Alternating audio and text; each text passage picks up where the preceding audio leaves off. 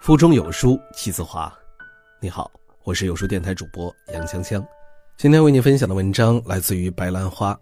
原来这就叫精神长相。如果你也喜欢这篇文章，不妨在文末点个赞。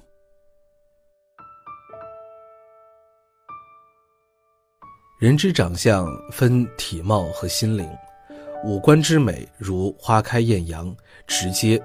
而精神之美似暗香浮动，需依托，靠修养方能呈现。颜值可以美容，但掩盖不了本色；气质可以塑造，但脱离不了本性。心有境界则正，腹有诗书气自华。精神长相是一种看不到的能力，这个能力决定了一个人的精神力量。会说话是一门学问，有分寸是一种修养。言而当知也，默而当意之也。语言最能暴露一个人。恰当的时候说话是智慧，沉默的恰当也是一种智慧。知道怎么说话，知道何时说话，知道不乱说话，是一种了不得的软实力。子禽问墨子：“多说话有好处吗？”墨子答道：“苍蝇、青蛙白天黑夜叫个不停，叫得口干舌燥。”然而没有人去听他们，但你看那雄鸡，在黎明按时啼叫，天下震动，人们早早起身。多说话有什么好处呢？重要的是话要说的切合实际。我们常常评价一个人情商高，很会说话，其实正是因为他懂得在适当的时候说适当的话，既不让他人难堪，也显得自己大方得体。你越会说话，别人就越快乐；别人越快乐，就会越喜欢你；别人越喜欢你，你得到的帮助就越多，你会越快乐。人生是由你的一言一行沉淀组成的，你怎么说话，决定你是谁，甚至决定你过得好与不好。口为祸福之门，懂得谨言慎行，照顾他人感受，才是智慧之举。以貌取人真的很公平，在朋友圈曾看过这样一个段子：性格写在唇边，幸福露在眼角，站姿看出才华气度，步态可见自我认知，表情里有近来心情，眉宇间是过往岁月，衣着显审美，发型表个性，职业看手，修养看脚，一系列的观点看起来有些绝对化。却也颇有道理。到了一定年纪，你的形象里就带着你走过的路、读过的书、爱过的人、历过的事、哭过的泪和洒下的汗。这世上总有人好看，总有人越来越好看，为什么不能是你呢？好看不只是肤浅的漂亮，更是举止端庄、待人谦卑、谈吐优雅。所有的经验都来自长久的准备。很久以前，有一个手艺人，手艺娴熟，很多人上门买雕塑，但他又和其他人不一样，喜欢雕塑妖魔鬼怪。有一天，他照镜子的时候，发现自己的样貌变得很丑，不是五官发生了改变，而是整个面目凶恶、丑陋、古怪。后来，他到一个寺庙里找方丈求助，方丈说：“我可以给你治疗，但你必须先帮我雕刻一百尊观音像。”于是，手艺人就开始不断的研究观音的神情、德性和表情，有时候甚至到了忘我而代入的境界。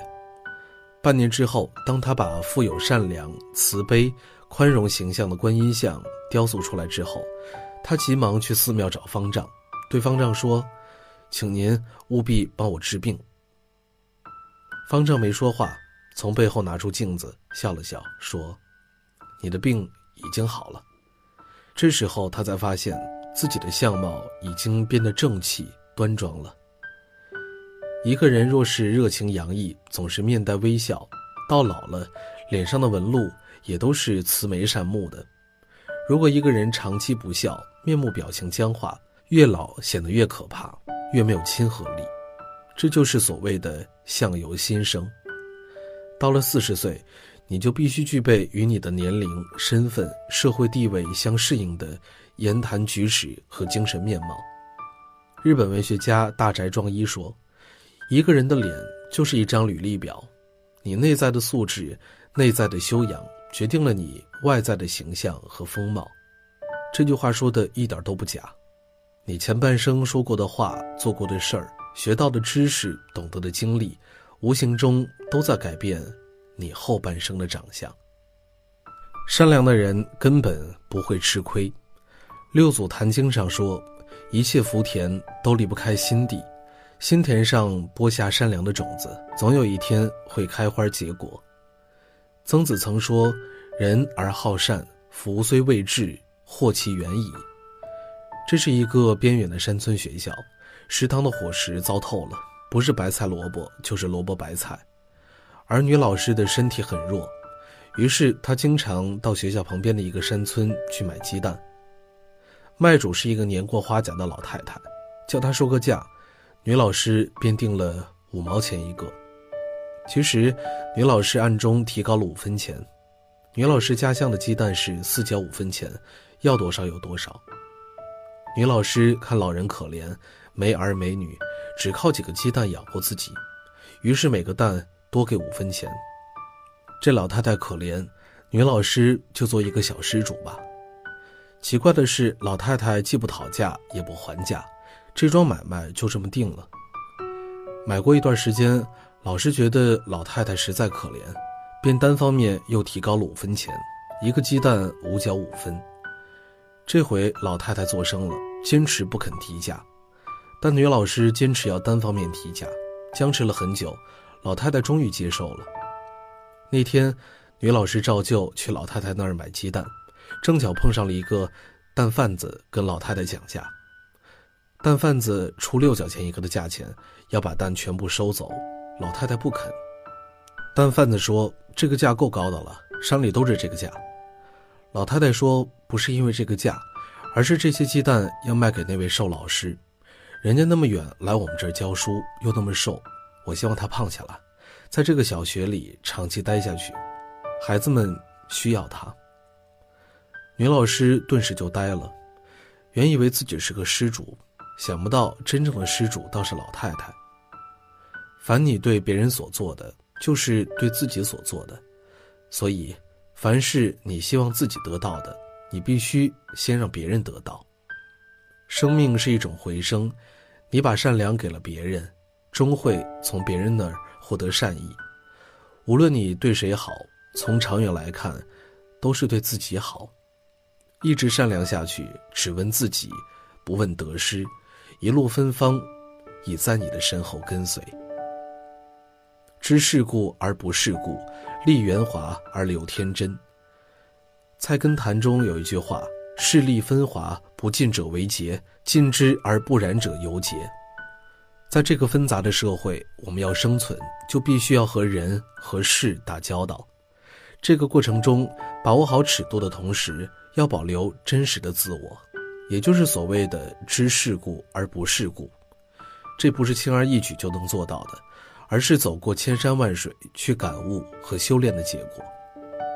苏轼在六十三岁穷困潦倒之时，还写下了这样的诗句：“寂寂东坡一病翁，白须潇洒满霜风。小儿误喜朱颜在，一笑哪知是酒红。”先说自己衰老。又借小孩子之口调侃，酒后的潮红被误认为是脸色红润，用来嘲笑排解晚景凄凉的失意。一个人未经世故，容易在逆境中沉沦，也容易苛以待人；而饱经世故而不世故的人，见过生活凌厉，依然内心向暖。周国平在《灵魂只能独行》里说：“许多人所谓的成熟，不过是被习俗磨去了棱角。”变得世故而实际了，那不是成熟，而是精神的早衰和个性的消亡。真正的成熟，应当是独特个性的形成，真实自我的发现，精神上的结果和丰收。让人舒服是一种顶级的魅力，菜根谭中说：“处事让一步为高，退步即进步的章本；待人宽一分是福，利人实利己是根基。为人处事，以遇事都要让一步的态度，才是高明的人。因为让一步，就等于是为日后进一步留下了余地。待人接物，以抱宽厚态度对人，才是有福的人。因为给人家方便，就是日后给自己留下方便的基础。”苏格拉底才华横溢，智慧过人，可当人们赞叹他的学识渊博时，他却谦虚地说：“我唯一知道的是自己的无知。”著名文学家马克·吐温有一次去一个小城，临行前，别人告诉他那里的蚊子特别的厉害。到了之后，正当他在旅店登记房间的时候，一只蚊子在马克·吐温的眼前盘旋，这使得职员尴尬万分。马克·吐温却不在乎地说。跪地蚊子比传说中的不知道聪明多少倍，他竟然会预先看好我的房间号码，以便夜晚光顾饱餐一顿。一句话逗得服务员不禁哈哈大笑。结果这一夜，马格吐温睡得十分的香甜。原来当天晚上，旅馆全体职员一起出动驱赶蚊子，免得这位受人欢迎的大作家遭到蚊虫的叮咬。你身边有没有这样的人呢？他们也许貌不惊人，也许才华不出众，但是无形中有着一股别样的魅力，让你想要与之接近，放下心防，与之倾诉心中的秘密呢。君子如玉，让人舒服的人就好像一块温润的美玉，和这样的人在一起，就像听一曲舒缓的音乐，品一杯醇厚的热茶，看一朵花静静的开放，让时光。如流水般恬淡素静。奥黛丽·赫本被誉为女神，不仅因为其容貌，貌美的很多，并不能被全世界的人记住，也不是因为学历，比她学历高的人比比皆是。但他用他的一生诠释了“精神长相”这个词。他在遗言里这样说：“若要优美的嘴唇，就要讲亲切的话；若要可爱的眼睛，就要看到别人的好处。”若要苗条的身材，就要把你的食物分享给饥饿的人；若要美丽的秀发，在于每天有孩子的手指穿过它；若要优雅的姿态，走路时要记得行人不止你一个。这就是对精神长相最好的解读。一个人真正的资本，不是美貌，也不是金钱，更不是学问，而是自带的，不会随着岁月变迁而消失的。精神长相。好了，那今天的文章就分享到这儿了。在这个碎片化的时代，你有多久没有读一本书了呢？长按扫描文末二维码，在有书公众号菜单免费领取五十二本共读好书，每天有主播读给你听。欢迎大家下载有书共读 App 收听领读。我是主播杨锵锵，此时的我，在美丽的京津走廊廊坊，为你送去问候。记得在文末给我们点个赞。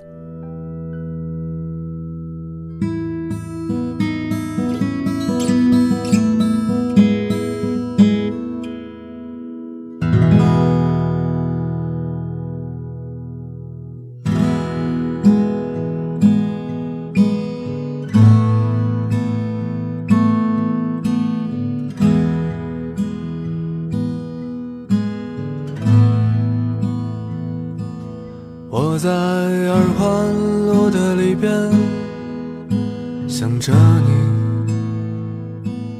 你在远方的山上，春风十里。这里的风吹向你，下了雨。我说所有的酒都不如我在鼓楼的夜色中为你唱花香自来，在别处沉默相遇和期待。飞机飞过车水马龙的城市，千里之外不离开。把所有的春天都揉进了一个清晨，把所有停不下的言语变成秘密，关上了门。莫名的倾诉啊，请问谁来将它带走呢？只好把岁月化成歌，留在山河。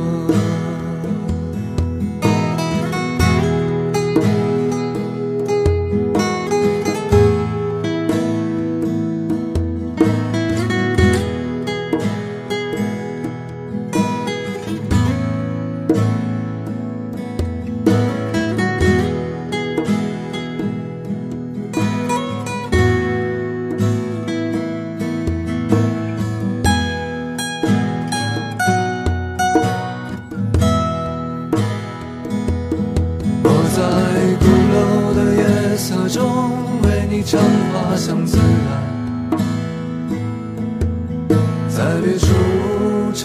我相遇和期待。飞机飞过车水马龙的城市，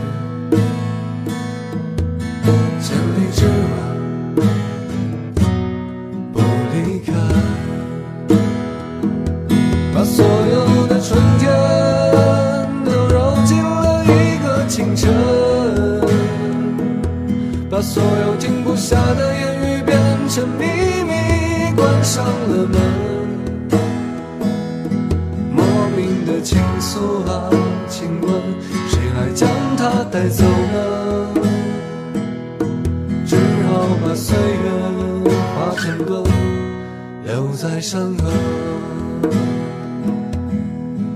我在二环路的